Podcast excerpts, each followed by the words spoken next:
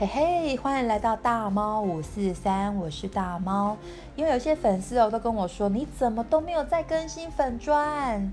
哎呀，我真的就是没时间呐。但是呢，我觉得像现在这样就是失眠的时候，又想找人说话的时候，好像来录录个这个 podcast 还不错哈。所以呢，呃，今天的部分呢，就想来跟大家分享一些很有趣的事情。那因为。呃，我的粉钻部分版就是在记录一些我比较天兵的事情嘛，所以呢，我就在想说，OK，那今天在第一集的部分的话，我就先挑一些有点好笑的，先作为刚开始的部分好了。那呃，我想想部分，我想到两个还不错的小故事。这两个故事的部分呢，它就是我觉得一开始的出发点是在爱心，想要给人温暖。但是呢，就是你知道阴错阳差，就是变成一个，我知道，我觉得就是人生的遗憾的部分，也可能是人生，也也可能是对方的 人生遗憾，或者是他觉得目前为止，嗯，难以磨灭的记忆之类的。那呃，这边我要先前情提要一下哦，大猫是一个非常非常严重的一个路痴哦，我记得我。什么时候意识到我是很严重的路痴呢？应该是在我出社会的时候，有一次哦，哦，我在跟那个同事抱怨说，哎，我觉得导航好烂哦，每次都说往东、往东、往东南什么什么的，哎，拜托，谁会知道东西南北？然后我的那个同事就超级神的，他说，嗯，东不就往车站那边吗？然后我就说屁呀，最好是你在那边胡乱。他就说没有啊，东边就是那个嗯火车站的方向啊。然后我就说怎么会？他说那不然东边哪边？我说东边不就在右手边吗？然后我就比他右右边给他看。他说东边在右手边。我说对啊，东边不是在右手边吗？然后他就把我转了九十度角。呃呃，我是说就是呃平行的转九十度角。他就说：“那现在东边哪边？”然后我一样是比右边，你知道吗？我才发现说：“哎，好像这是个盲点。” 我就说：“哎，那你怎么知道东边在哪边？”他说：“这不是很基本的吗？这不是直觉吗？”我才好奇你的东边怎么会是在右手边，好不好？然后因为那时候在办公室嘛，就是有那个白板跟白板笔啊，我就你知道，国小的时候不是会画一个十字。然后右边就写东，左边就写西，然后下方写南，上面写北嘛。然后我的世界是平面的，不是三 D 的哦，所以我的世界部分就是我的右边就是东边，左边就是西边，南边就是我的背后，然后我的正前方就是北边，我的世界都是这样子。如果你也是这样的部分，请留言告诉我，让我觉得我不孤单好吗？或者是如果你也是路痴，也让我知道一下好吗？因为我真的觉得路痴很需要同温层的温暖。好，那我前情提要完毕，已经知道我是一个严重的路痴了哈。那对路痴来讲呢，就是说，呃，他如果是久了，还是会有熟能生巧的时候啦。比如上下班的路，有的时候还算是比较熟悉的，不容易迷路的地方。那这就要想，嗯，这就要说到我之前在台北工作的时候，我那时候住在士林。那你们知道，就是士林建台那边部分很有名的夜市，就是士林夜市嘛。那很多外地的人都会去啊。那有一次，那时候我还没有开车，我是骑摩托车。那我记得，呃，我那时候从士林，呃，我刚下班，对我公司在中山区，我从呃承德路这样子骑，就是要骑到，就一路要这样骑，骑到那个士林建潭这边的时候，然后，嗯，应该很多人跟我一样吧，会喜欢戴安全帽的时候狂唱歌，因为觉得那就是一个非常隐秘的个人，呃，个人 KTV 的感觉，就是反正要么就是人家。啊，骑得比你快，要么就骑得比你慢，所以基本上你怎么唱，那就是嗯嗯不会有人去干涉你这样子。然后所以那时候就唱得很开心。然后我记得那时候就在停红绿灯的时候啊，就呃看到有一对情侣，真的就是好像。在找路的感觉，就是看手机呀，然后呃，好像拿笔记出来在那边翻找，然后在红灯的时候，他们我就看一下他们，他们也看着我，就问我路，就说：“哎，不好意思，请问一下，你知道士林夜市怎么走吗？” 来了来了，太棒了，你知道吗？对路痴来说，可以暴露这件事情是多么的，我跟你讲，人生荣誉一件一件，你知道，就是开心的事情。然后呢，所以我就很开心跟他说：“哦，太好了，我就住在那附近，我等一下就是要去那边呀。你们跟着我的那个车子走，你们就会到士林夜市。”他们就很兴奋、很感激的一直说：“啊，真的假的？你太好了，哇，那太棒了！我们真的很开心、很幸运可以遇到你。”然后我就很帅气的说：“没事啊，小事，反正我本来也就是要往那边走，那你就跟着我哦，啊，要跟好哦。”然后我就继续骑我的车了，这样子。然后呢，刚开始我还会跟，还会回头看他们有没有跟上，还会等他们一下之类的。然后呢，看他们都跟得蛮紧的，所以我就蛮放松这样子。然后放松的时候就会想要唱歌，我就开始唱歌。然后唱唱唱唱唱，就突然想到，哎，啊家里没有鸡蛋了，啊牛奶也没了。所以呢，我刚好看到顶好嘛，我就停车下去买了我的鸡蛋跟牛奶。当我把鸡蛋跟牛奶买好之后，回到家，我才发现，哎，不对嘞，啊那个情侣嘞，他们到士林夜市了没？哦，我跟你说。我真的到现在还在想说，这对情侣有没有很恨我？如果你，如果你曾经有过类似的遭遇，请你到大猫五四三的粉砖，或者是在这一则 podcast 上面，呃，留个言。我如果就是知道你是这个当事人的话呢，拜托让我请你们吃一顿饭，因为我真的不是故意的。我我我真的觉得这件事情非常非常抱歉，你知道吗？就是唱歌唱很开心，然后就这样回家了，然后那那情侣应该觉得莫名其妙吧？对，那这个就是一个本来出自于好心，但是就因为我比较甜一点，就这样子，呃，阴错阳差变成一个一个一个，本来是想要把它当成人生的荣誉人荣誉榜，那但是可能因为这样部分就要下地狱之类的。嗯，那再来同场加映另外一个小故事，也是我觉得本来是要给人家温暖，然后最后也是阴错阳差变成一个，我觉得让对方觉得很傻眼的状况吧。我记得呢，呃，我那时候这个时空背景是我在松山区工作的时候，呃，我那时候换工作，然后到了一家公司去负责呃改善优化他们品牌老化的问题。那因为刚刚到职嘛，所以一定会很投入。那也因为这样部分，我就是常常就是下班的时候，脑袋还在转个不停，所以就会变成就是没有办法好好的放松，也就也就因为这样部分，常常都会失眠这样子。后来我就想到一个方法，因为我那时候还是住在士林，但是我公司已经跑到呃公司已经换到松山区那边了。然后我就发现说，虽然我是个路痴，但是。哎，我要回家的路上很简单的，就是崇德路，呃，承德路一直走，走到底部分遇到承德路，就可以回家了，就可以到士林了。我就发现，哎，这个是只要直走再右转的路不会迷路啊，所以我就觉得太棒了。我就有一天就试着从呃松山区从那个呃呃南京东路开始一直走走走走走走，哎，我就发现真的。可以回到家耶，只是要走两小时左右，差不多快六公里。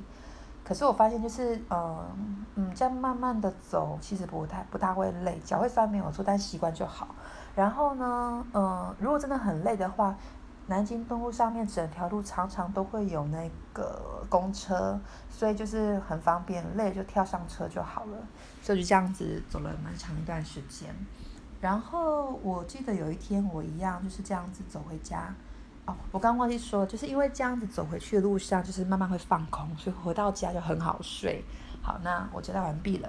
那有一天我回家的路上啊，就看到前方有一个高高的男生。那我因为大猫呢本身一百七十五公分，没办法，就是一个女汉子。那就像男生看到巨乳一样，会有就是特别敏感。我也是，我看到高个子的男生就会忍不住多看一下，因为雷达会特别的，你知道，特别的敏锐这样子。我觉得哎，眼角。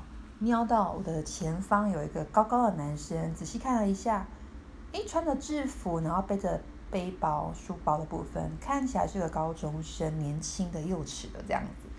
然后，诶，再仔细看一下，不对劲，诶，他的那个肩膀怎么一直上下抽动啊？我想说，该不会在哭吧？嗯，应该不会在哭吧？在大马路上，诶，一个男生在马路上哭吗？我然后我就一直在观察他，就让他的一些肢体动作。我后来确定，哎，他真的是在哭哎。然后我就想说，哇，那他肯定是非常的难过。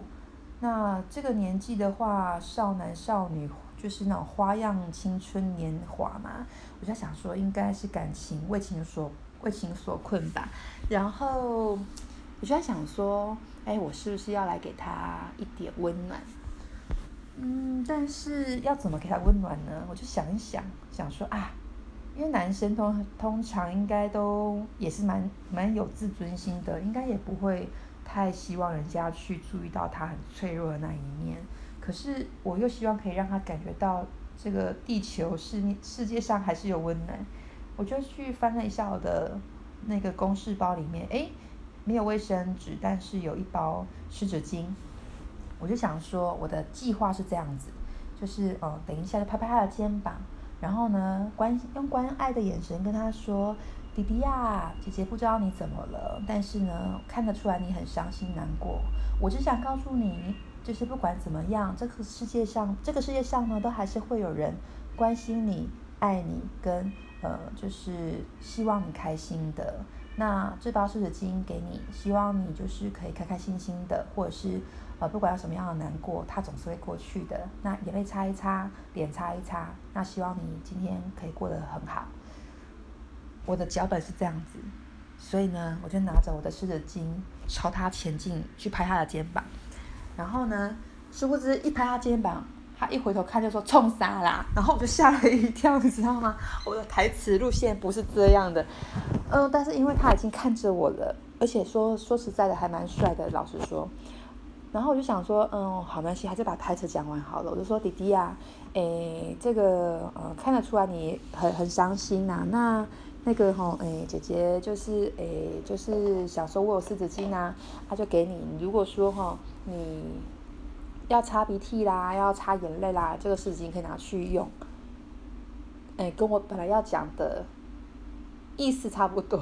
但是呈现方式就变得比较 low，因为才太紧张了，你知道吗？就讲的没有那么的，我少了那么多，少了那么点温暖跟文雅。但是就是我还是，嗯，怎么讲呢？就是用很亲和力的方式把我的温暖传递给他了。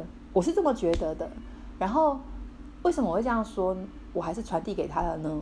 因为我看到他的表情从本来很凶，那那种冲傻啦，那种很凶的。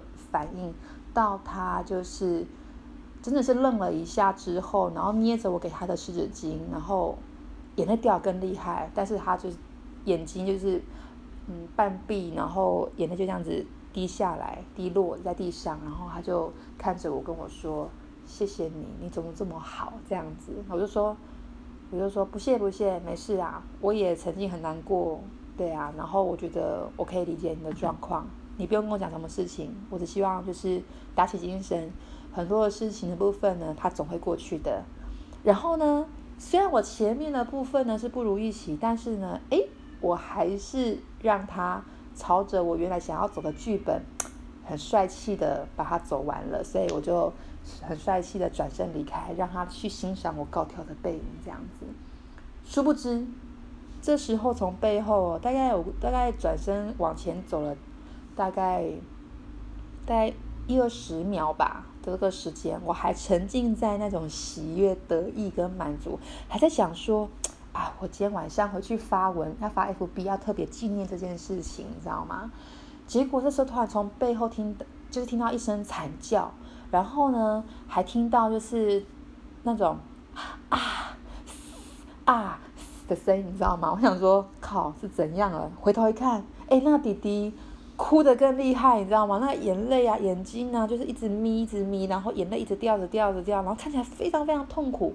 我赶快跑过去，你知道吗？就说啊，弟弟你怎么了？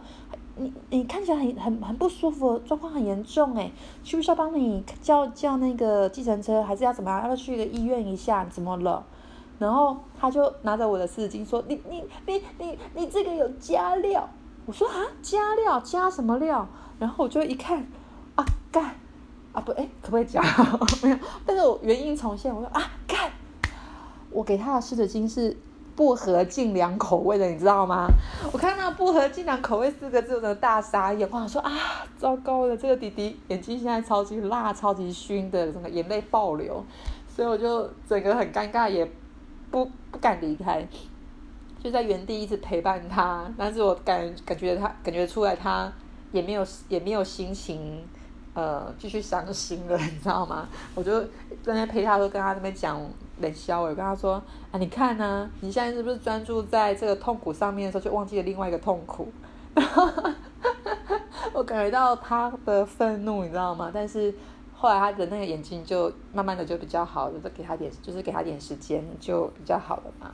然后我就继续在那边陪他连消微，我就想说，你看现在是不是比较好一点？他说对，我说你看，所以痛苦呢，经过时间的淬炼，给他一点时间的部分呢，痛苦也也会慢慢淡去。然后 这个这个弟弟就跟他讲说，其实其实。你可以走了，对，我的故事是这样结束的。所以我那一天回到家的时候啊，我本来要很开心的写那个发生的事情，你知道吗？但是最后，哎，就是变成一个天兵的记事。然后因为我的朋友都很习惯这些事情了，所以我就把它把它记录下来。然后也是一样，就一堆的朋友在那边笑啊，然后之类的。Anyway，就是我真的是一个好人。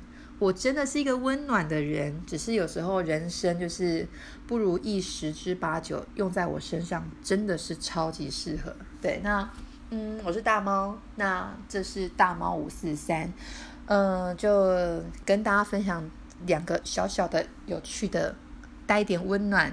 带点泪水的故事，然后如果你喜欢，请留言告诉我，或者是请你追踪我。如果有人愿意追踪我，我觉得哎，我就有这个动力再来录第二集。我今天挑的只是我觉得好笑等级，如果一到十分的话，大概只有三分吧。我还有很多很有趣的事情可以陪伴你度过你的人生不如意，或者是让你的无聊人生，嗯，多一些乐趣。